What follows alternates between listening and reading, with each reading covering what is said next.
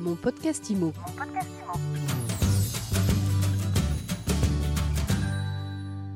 Bonjour et bienvenue dans ce nouvel épisode de mon podcast IMO, le podcast de l'immobilier, le podcast qui vous fait du bien. Et aujourd'hui, eh bien, on s'intéresse aux impayés de charges de copropriété et on en parle avec Olivier Safa. Bonjour. Bonjour Ariane.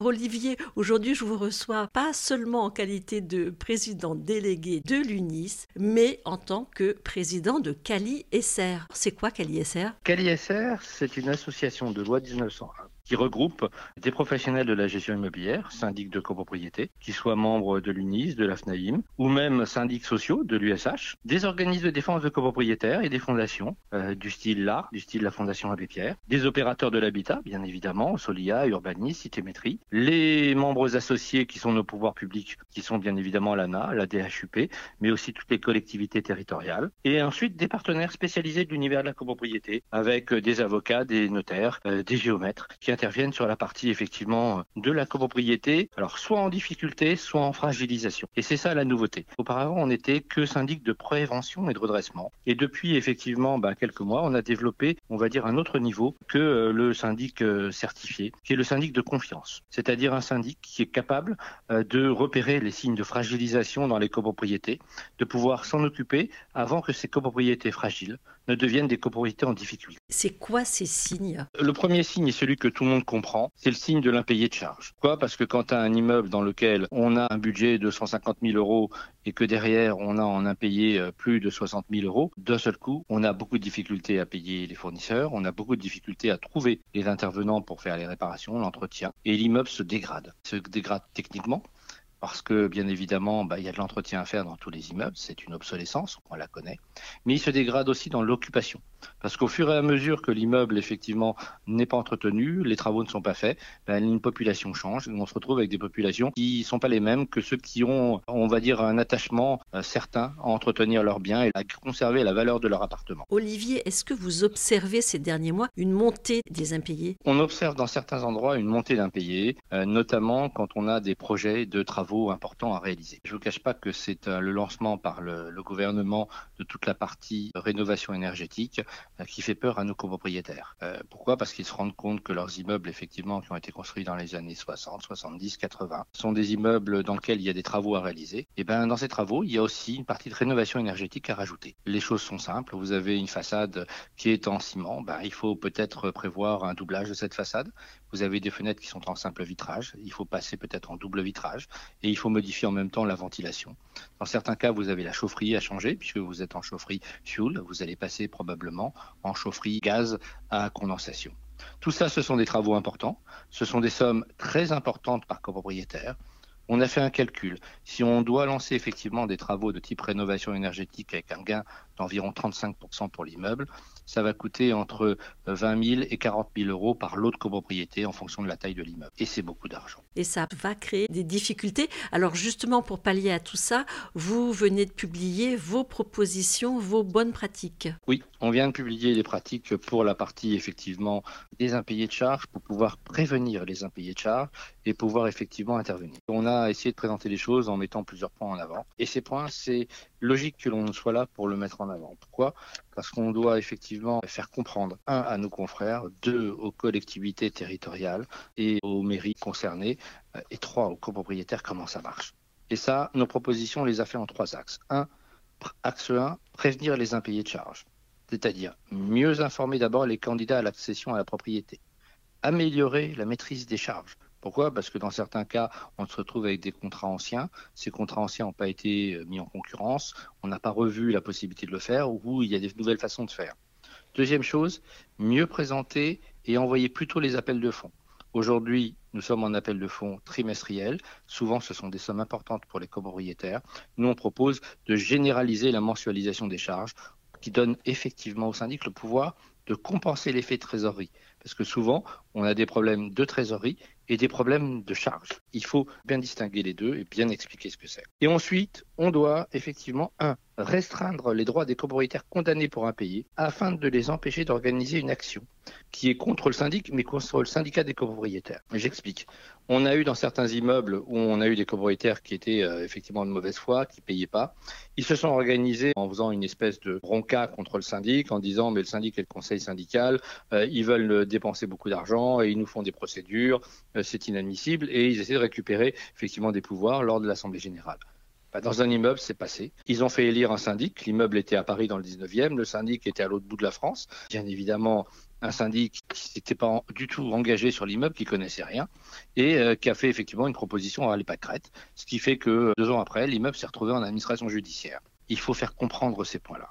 Le deuxième axe, c'est favoriser la conciliation et renforcer la phase précontentieuse. Plutôt que d'arriver en contentieux tout de suite, c'est de dire attention, il existe des méthodes, une partie de recouvrement amiable. Mettez-les en place. Et ça, c'est d'inciter les syndics, les confrères, à rechercher la conciliation d'abord, à trouver des solutions non judiciaires, à mettre en place effectivement des protocoles d'échelonnement des sommes et de trouver effectivement une possibilité d'éviter d'engager des procédures judiciaires. Les choses sont simples. On se retrouve souvent avec de nombreuses procédures judiciaires dans certains immeubles. La procédure, elle coûte cher. Elle coûte entre 2000 et 3 000 euros, voire 3 500 en fonction des difficultés. Quand on gagne, effectivement, on obtient l'article 700. Ça va rapporter quoi? 500 000 euros max. Ça veut dire qu'au syndicat des copropriétaires, ça coûte à chaque fois 2000 euros. Le but du jeu, c'est d'avant d'arriver effectivement à ces procédures, de mettre en place cette conciliation, de mettre en place ces protocoles d'échelonnement. Pourquoi? Parce que des copropriétaires ont des difficultés. Ils peuvent en avoir. On comprend.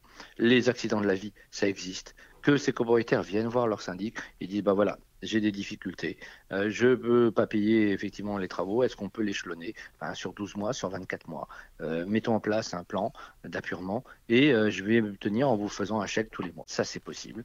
Je rappelle qu'en plus, il existe des aides sociales complémentaires pour ces copropriétaires en difficulté. Et ça, souvent, ils ne le savent pas il faut prendre contact avec l'assistante sociale, avec la mairie, avec le département.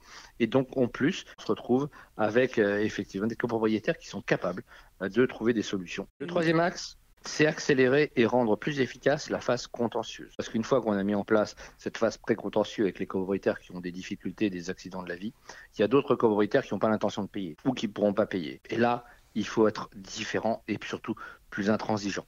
Et on a besoin, un, d'accroître l'implication des conseils syndicaux dans le suivi des impayés et des actions de recouvrement. Pourquoi? Parce que ça concerne le syndicat des copropriétaires et le conseil syndical. Si on ne l'est pas le syndic et le conseil syndical ensemble, ça ne marchera pas. Deux, il faut sensibiliser les syndics sur la nécessité d'un traitement comptable rigoureux des condamnations par les tribunaux.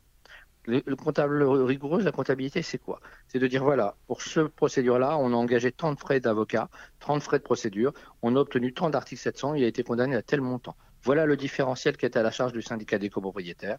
Et il a indiqué effectivement en assemblée générale ou tout au moins en conseil syndical.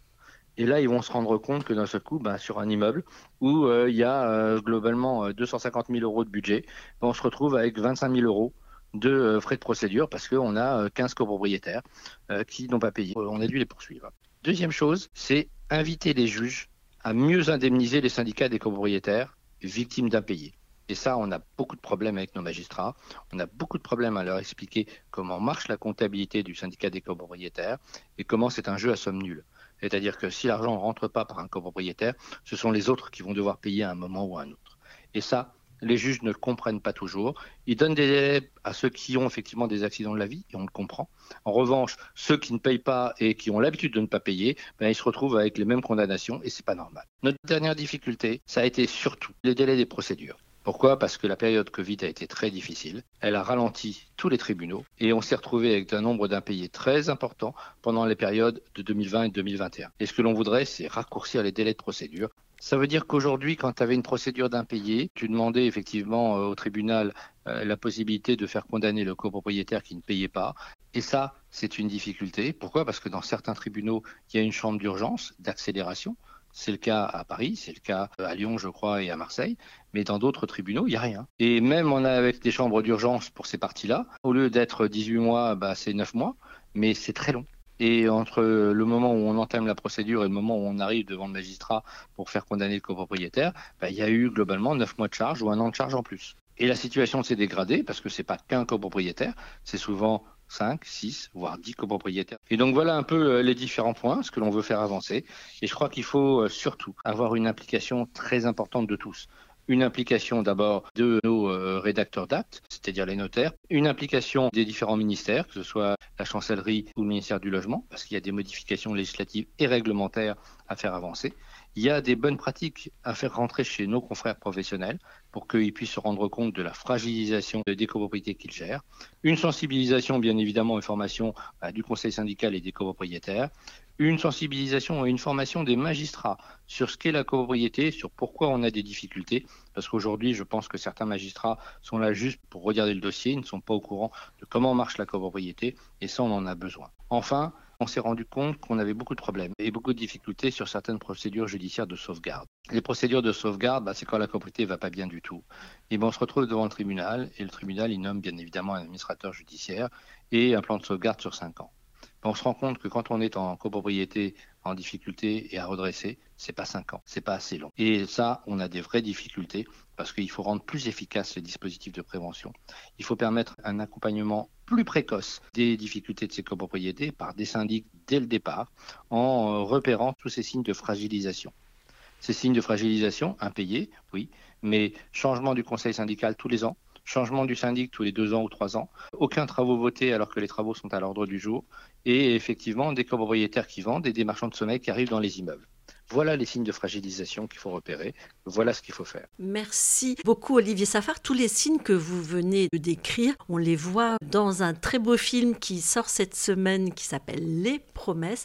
Je sais que vous l'avez vu. Euh, c'est un magnifique portrait de femme, portrait de mère à IRE avec euh, Isabelle Huppert et son directeur de cabinet Reda Kateb et qui traite des copropriétés dégradées. Ce film ne vous a pas laissé insensible ah, ce film, effectivement, euh, nous a beaucoup touché. On a eu le plaisir de le voir euh, en projection en avant-première. Ce film explique ce qu'est la réalité de ce que vivent aujourd'hui euh, bah, les maires, les communes, les collectivités territoriales, mais surtout les copropriétaires dans leurs immeubles qui sont en difficulté et on a pu revoir certaines choses, certaines difficultés, comment il faut se battre et que bah, les dossiers ne sortent pas en trois ans, en cinq ans.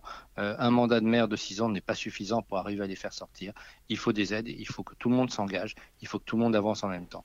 Mais une chose est claire, j'invite tous nos copropriétaires à aller voir effectivement ce film, tous nos euh, politiques à aller le voir parce que c'est une réalité et je pense que certains vont se rendre compte de la réalité de nos métiers de syndic de copropriété, mais aussi du rôle de la mairie, de la collectivité territoriale et euh, du rôle de l'État avec les aides qu'ils doivent allouer en fonction et pour certains immeubles uniquement. Merci beaucoup Olivier Safar. Je rappelle que vous êtes président notamment de l'association Cali Merci beaucoup Ariane. À bientôt. Mon podcast Mon podcast Imo.